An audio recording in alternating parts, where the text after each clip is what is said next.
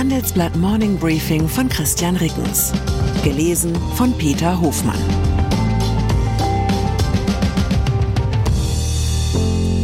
Guten Morgen allerseits.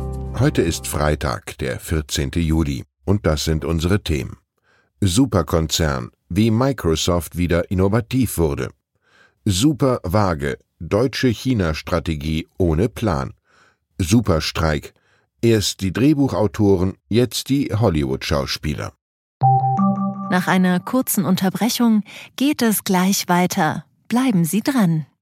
Ich bin Dr. Robin John, Allgemeinarzt in Schönebeck. Das ist 15 Kilometer von Magdeburg entfernt und trotzdem zu weit, um hier Nachwuchs zu finden. Immer mehr Praxen im Salzlandkreis bleiben unbesetzt und Patienten haben lange Wege und noch längere Wartezeiten. Das muss sich ändern. Die besondere Nähe der niedergelassenen Haus- und Fachärzte ist in Gefahr. Was die Gesundheitspolitik jetzt dringend ändern muss, erfahren Sie auf rettetdiepraxen.de. Microsoft. Ohne Innovators Dilemma kommt heutzutage kaum ein Management-Adept durchs MBA-Studium. Das gleichnamige Buch von Clayton Christensen muss man kennen oder zumindest glaubwürdig so tun. Seine These, gerade erfolgreiche Unternehmen scheitern daran, Innovationen voranzutreiben, wenn diese das bestehende Geschäft gefährden könnten. Unzählige Fallstudien sind seitdem verfasst worden über Unternehmen, die sich mit Hilfe des Innovators Dilemma selbst verzwergt haben. Wer das Elend live verfolgen möchte, kann das derzeit bei der deutschen Autoindustrie tun. Die hat Tesla erst belächelt und rennt jetzt um ihr Leben. Umso spannender ist das Beispiel eines Unternehmens, das im Dilemma gefangen war und sich entgegen allen Prognosen selbst daraus befreit hat. Microsoft. Satya Nadella hat 2014 den Chefposten übernommen. Da galt der Word- und Windows-Konzern als Riese, der den technologischen Anschluss verloren hatte und sich vor allem auf seiner Marktmacht ausgeruht hatte. Neun Jahre später hat Microsoft das Innovators Dilemma überwunden. Microsoft ist die weltweite Nummer zwei im Cloud-Geschäft und führend im Bereich künstliche Intelligenz. Wer nach den Ursachen sucht, stößt auf eine Handvoll Erfolgsfaktoren, zum Beispiel die Bereitschaft zu Partnerschaften, wenn andere Unternehmen bessere Ergebnisse liefern als die eigenen Leute, wie im Fall OpenAI bei künstlicher Intelligenz. Ein weiteres Beispiel ist folgendes. Verbindlichkeit statt Arroganz im Auftritt, etwa gegenüber Regulierern. Das schafft einen Vertrauensvorschuss in kritischen Situationen.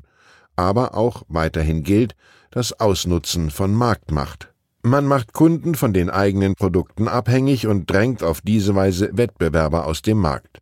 Das Fazit lautet, Microsoft ist unter Nadella ein innovativeres Unternehmen geworden, aber sicher kein weicheres. Microsoft mag erfolgreicher sein denn je, aber ist die Aktie des Unternehmens trotzdem noch ein Kauf? Schließlich hat sich der Kurs seit Nadellas Amtsantritt bereits verachtfacht. Politik dass Deutschland seit gestern erstmals eine eigene Strategie für den Umgang mit China besitzt, haben Sie vielleicht schon mitbekommen. Die viel wichtigere Frage lautet natürlich, was steht drin? Und vielleicht noch wichtiger, was steht nicht drin? In dieser Hinsicht erinnert mich das mehr als 60-seitige Strategiepapier der Bundesregierung an diese Glückskekse, die man im China-Restaurant mit der Rechnung gereicht bekommt. Erst muss man einen spröden Teigmantel durchdringen, dann folgt ziemlich viel Luft und schließlich eine Weisheit, die auf einen winzigen Zettel passt. Im Glückskeksduktus könnte die China-Strategie der Bundesregierung so zusammengefasst werden. Mache dich nicht von jemandem abhängig, der demnächst dein Gegner sein könnte. Ganz konkret heißt das zum Beispiel, dass laut China-Strategie ab sofort Blätter, Blätter, ja Moment, wo stand's denn? Ah, hier, Zitat. Die Kosten von Klumpenrisiken müssen unternehmensseitig verstärkt internalisiert werden, damit im Falle einer geopolitischen Krise nicht staatliche Mittel zur Rettung einstehen müssen. Zitat Ende. Man werde sich mit besonders exponierten Unternehmen, so wörtlich, vertraulich über deren Risikoanalysen austauschen, um Klumpenrisiken frühzeitig zu erkennen. Soll heißen, wenn zum Beispiel China Taiwan überfällt, dann mögen die deutschen Konzerne gefälligst selbst sehen, wo sie ihre bislang von dort importierten Microchips herkriegen und nicht nach Staatshilfe rufen. Und mit den größten China-Junkies in der deutschen Wirtschaft will die Regierung demnächst mal ein ernstes Wörtchen reden. Sicher ein erstrebenswertes Ziel. Allerdings leidet die China-Strategie meines Erachtens unter einer Schwäche, und zwar eine, die der Militärhistoriker Sönke Neitzel bei der nationalen Sicherheitsstrategie des Bundes bemängelt hat. Eine Strategie im üblichen Sinne besteht aus einem Ziel und einem Plan, um dieses Ziel zu erreichen. Die China-Strategie beschreibt zwar zutreffend die politische Lage und leitet daraus durchaus vernünftige Ziele ab, doch der Plan zu deren Erreichung fehlt. Was vermutlich daran liegt, dass es sich dabei um den tendenziell konfliktträchtigen, kostspieligen und in seinem Erfolg oder Misserfolg unangenehm messbaren Teil einer jeden Strategie handelt. Wenn eine Strategie allerdings nur daraus besteht, Erwünschtes zu formulieren, dann könnte man sie durch den folgenden Glückskeksspruch ersetzen, mit dem ich beim letzten Besuch im Asia-Restaurant verabschiedet wurde. Nichts kann sie aufhalten, sie gewinnen. Filmindustrie. Zum ersten Mal seit mehr als 60 Jahren kommt es in Hollywood zu einem gleichzeitigen Streik von Drehbuchautoren und Darstellern. Die Gewerkschaft SAG-AFTRA vertritt rund 160.000 Film- und Fernsehschauspieler. Sie hat am Donnerstag die Verhandlungen mit Studiovertretern für gescheitert erklärt. Und sie hat ab heute eine Arbeitsniederlegung angekündigt. Die Drehbuchautoren streiken bereits seit elf Wochen. Zuletzt waren beide Gruppen 1960 zeitgleich in den Ausstand getreten. Diesmal fordern die Streikenden höhere Grundgehälter und Tantiemen in der Ära des Streaming-TV. Sie wollen zudem Zusicherungen, dass ihre Arbeit nicht durch künstliche Intelligenz ersetzt wird. Ein Ausweg vieler Produktionsfirmen ist dieser. Sie greifen verstärkt auf Reality-Formate zurück, die ohne Schauspieler und Drehbuchautoren auskommen. Ein mögliches neues Format dieser Art zeichnet sich seit gestern Abend ab. Der Arbeitstitel lautet wahlweise Gipfel auf dem Gipfel oder Hohe Berge, hohe Tiere. Begleitung wie wir nun wissen, könnte sich Olaf Scholz nämlich eine siebentägige Bergwanderung mit dem französischen Präsidenten Emmanuel Macron vorstellen.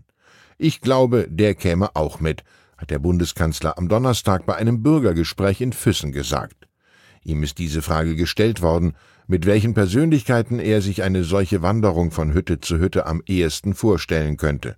Außerdem nannte Scholz den spanischen Ministerpräsidenten Pedro Sánchez. Zitat das ist auch einer, von dem ich glaube, dass er auch sportlich mithalten könnte und das darüber schafft. Und dann gäbe es noch ein paar andere, die ganz nett sind. Mit einem Staatschef würde Scholz aber gerade keine Wanderung machen, dem russischen Präsidenten Wladimir Putin. Ich wünsche Ihnen einen Wochenausklang in angenehmer Gesellschaft. Herzliche Grüße, Ihr Christian Reckens. Zur aktuellen Lage in der Ukraine. JP Morgan sucht nach verschwundenen Aktien in Russland. Das Geldhaus räumt ein, dass russische Aktien verloren gegangen seien, die Investoren vor dem Ukraine-Krieg in Bezugsrechte getauscht haben. Die Wut eines Generals spaltet Russlands Armee.